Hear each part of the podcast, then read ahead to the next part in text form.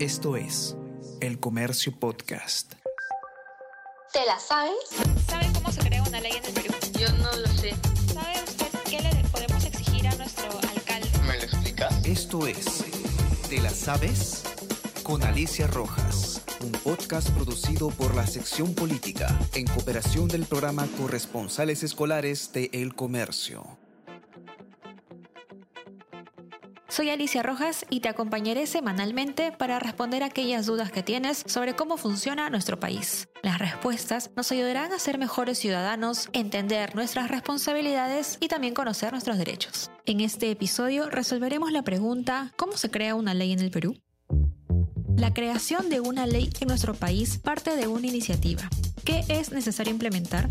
Esta es una de las preguntas básicas que se pueden plantear los poderes del Estado, pero también los ciudadanos, las instituciones públicas, los colegios profesionales, así como los gobiernos regionales y locales. Pero tengamos en cuenta, el proceso tiene una serie de pasos que competen sobre todo a nuestro Congreso. ¿Quieres saber más? ¿Sabe cómo se crea una ley en el Perú? Claro, tiene que crearse pues los congre el Congreso y el presidente, ¿no? Obviamente. El pueblo tiene que estar de acuerdo también, pienso yo, porque el pueblo es el que elige todos los gobiernos, ¿no? Para que administren la, la, la, el país. Bueno, creo que a nivel de eh, constitución mediante el Congreso ¿no? y todos este, este, los partidarios hacen un consenso para que ¿no? debatan y, ¿no? y que establezcan las leyes, ¿no?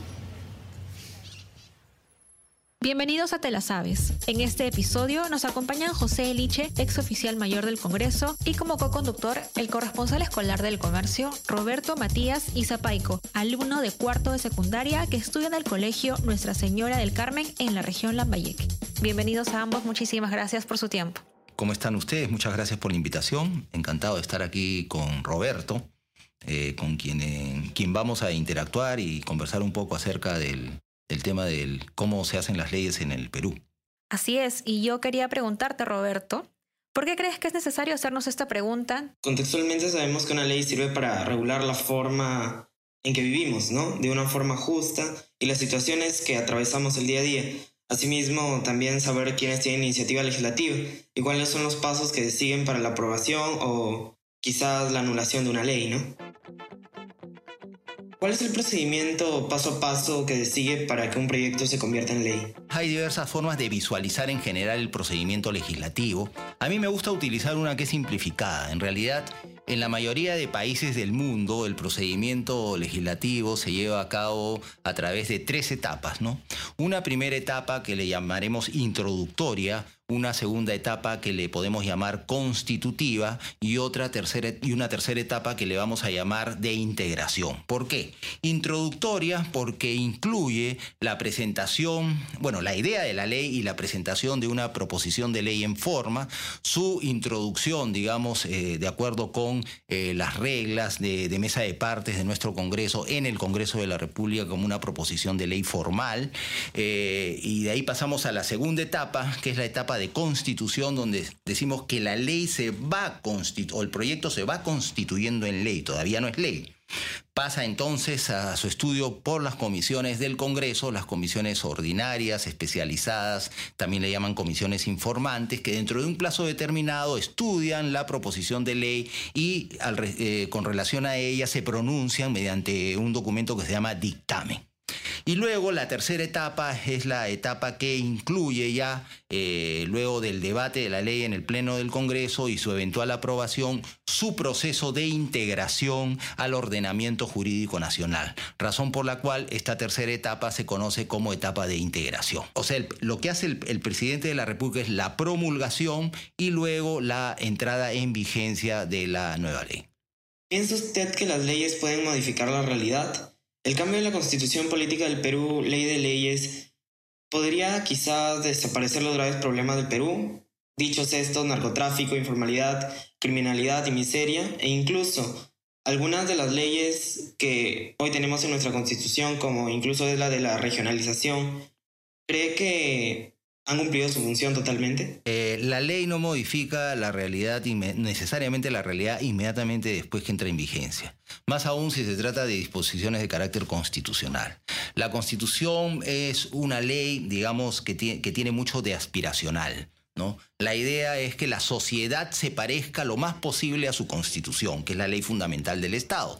Pero eso no siempre ocurre. Esto se ha tratado desde hace muchos años en la doctrina constitucional y está claro que existen unas eh, disposiciones constitucionales que se, reconocen como eh, programáticas, es decir, son programas, pero no inmediatamente se pueden cumplir. Por ejemplo, el pleno empleo no es posible si es que no se genera riqueza, ¿no? Eh, y hay otras que son operativas o de aplicación inmediata. Por ejemplo, el derecho a la vida, eso nadie lo va a negar o la libertad, todas las libertades. Entonces, tu pregunta es muy interesante porque en realidad es un espejismo pensar que una constitución cambia totalmente no solamente la fisonomía, sino la dinámica y las, las relaciones y, y, todo el esquema de derechos en un país. No es así.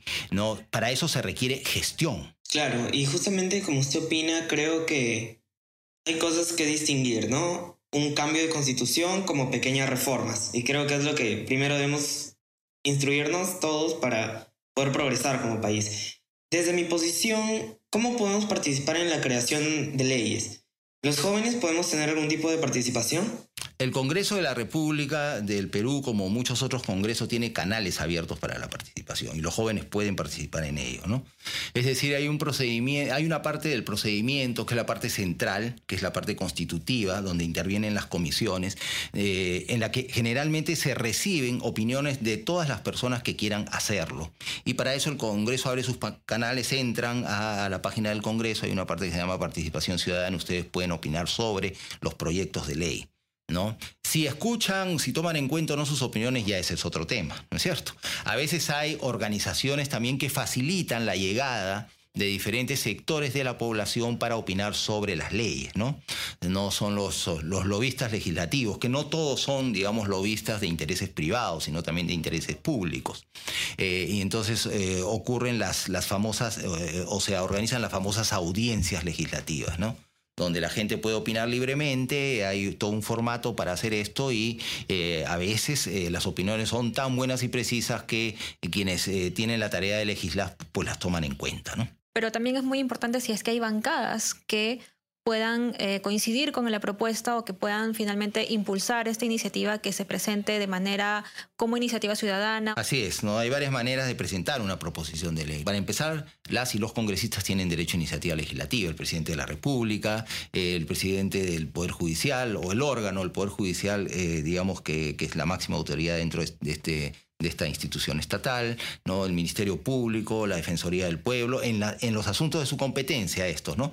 En, el caso de los congresistas y las congresistas y quien preside o quien, quien asume la presidencia de la República, en realidad pueden presentar proyectos de ley sobre casi cualquier cosa. ¿no? En, en, los demás casos solo en los asuntos de su competencia. También tienen iniciativa legislativa los gobiernos regionales, los gobiernos locales ¿no? y eh, eh, los colegios profesionales. O sea, el Perú tiene un amplio espectro de, instituciones y personas que pueden presentar proyectos de ley, cosa que no ocurre generalmente en otros países. Y además hay que sumar la iniciativa legislativa popular, es decir, la iniciativa ciudadana, que no es tan fácil de hacer realidad, pero por ahí en algunos casos ha prosperado.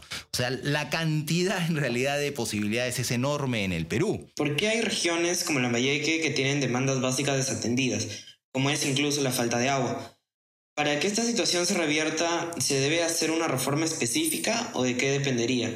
Teniendo en cuenta que hoy en día en la Constitución tenemos en vigencia la Ley 27867, ¿no? Que hace referencia a los gobiernos regionales. Para empezar, eh, ustedes saben que ninguna región ha sido creada formalmente, o sea, el Perú no tiene regiones formalmente creadas. Son gobiernos regionales que administran o gobiernan departamentos, territorios departamentales. Ninguna región fue creada de acuerdo con la ley de descentralización. Nunca se pudo cumplir esa parte de la ley. Por otro lado, al inicio el proceso tuvo graves tropiezos, ¿no? que eh, tuvieron que ver básicamente con gestión y la, eh, eh, digamos, el problema de no poder consolidar una burocracia regional competente, sólida y, digamos, bien, este, bien asentada ¿no? en cada uno de los órganos de los gobiernos regionales, cosa que no se ha logrado tampoco hasta ahora de manera satisfactoria. El otro gran problema que hemos tenido, no solamente a nivel regional, sino a nivel nacional y a nivel subnacional, tanto en el nivel regional como local y también a lo largo de toda la estructura del Estado, es la corrupción. La corrupción eh, eh, nos impide realmente tener todo lo que necesitamos o lo que podríamos tener. No, la corrupción es el mal endémico de nuestro país, el enemigo número uno del Perú. Leyes tenemos de sobra. Ordenanzas regionales tenemos de sobra. Lo que no tenemos a veces es o en la mayoría de casos es una buena gestión. Además, con las leyes, digamos, por todo lo que nos ha pasado, que se han aprobado sucesivamente, que impiden la reelección, que no nos ayudan a fortalecer las organizaciones políticas, que son la base de la representación, pues las posibilidades de hacer una buena gestión se reducen sin duda. Necesitamos ser más equilibrados y entender las instituciones. Por ejemplo, este esfuerzo que se hace ahora, ¿no? Para que Roberto, ¿no? Un joven de, de que de 15 años se ingrese, digamos, en este tema del modo como lo está haciendo y comparta o se comparta este espacio con, eh, con otros jóvenes y otras jóvenes de su generación es muy importante. Roberto, ahora que ya te la sabes, cuéntanos qué aprendiste hoy. Claro que sí. Como nos decía el señor Eliche, hay tres etapas si las englobalizamos un poco. En la, y la primera vendría a ser la introductoria, en la cual se presenta el proyecto de ley y en esta se especifica un poco cuál va a ser su fin a futuro o qué fin vendría a dar en la población y en la sociedad para cada peruano. La constitutiva, que viene ya con las comisiones especializadas del Congreso y el debate de dicho proyecto de ley en qué favorecería, si es que lo hace o no esto finalizando con un dictamen. Y la tercera etapa, la de integración, en la que ya la ley promulgada por el presidente en el plazo de 15 días, después de la autógrafa, y cómo se va acoplando poco a poco a la sociedad de hoy. Los invitamos a seguir las redes sociales del comercio y mantenerse informados en elcomercio.p sobre todas las novedades de la política en nuestro país. Y en el episodio del próximo lunes, ¿qué le debo exigir a mi alcalde y gobernador regional? Los y las esperamos. ¿Te la sabes? ¿Sabe ley en el Perú? Yo no lo sé. ¿Sabe usted qué le podemos exigir a nuestro alcalde? Esto es ¿Te la sabes? Con Alicia Rojas.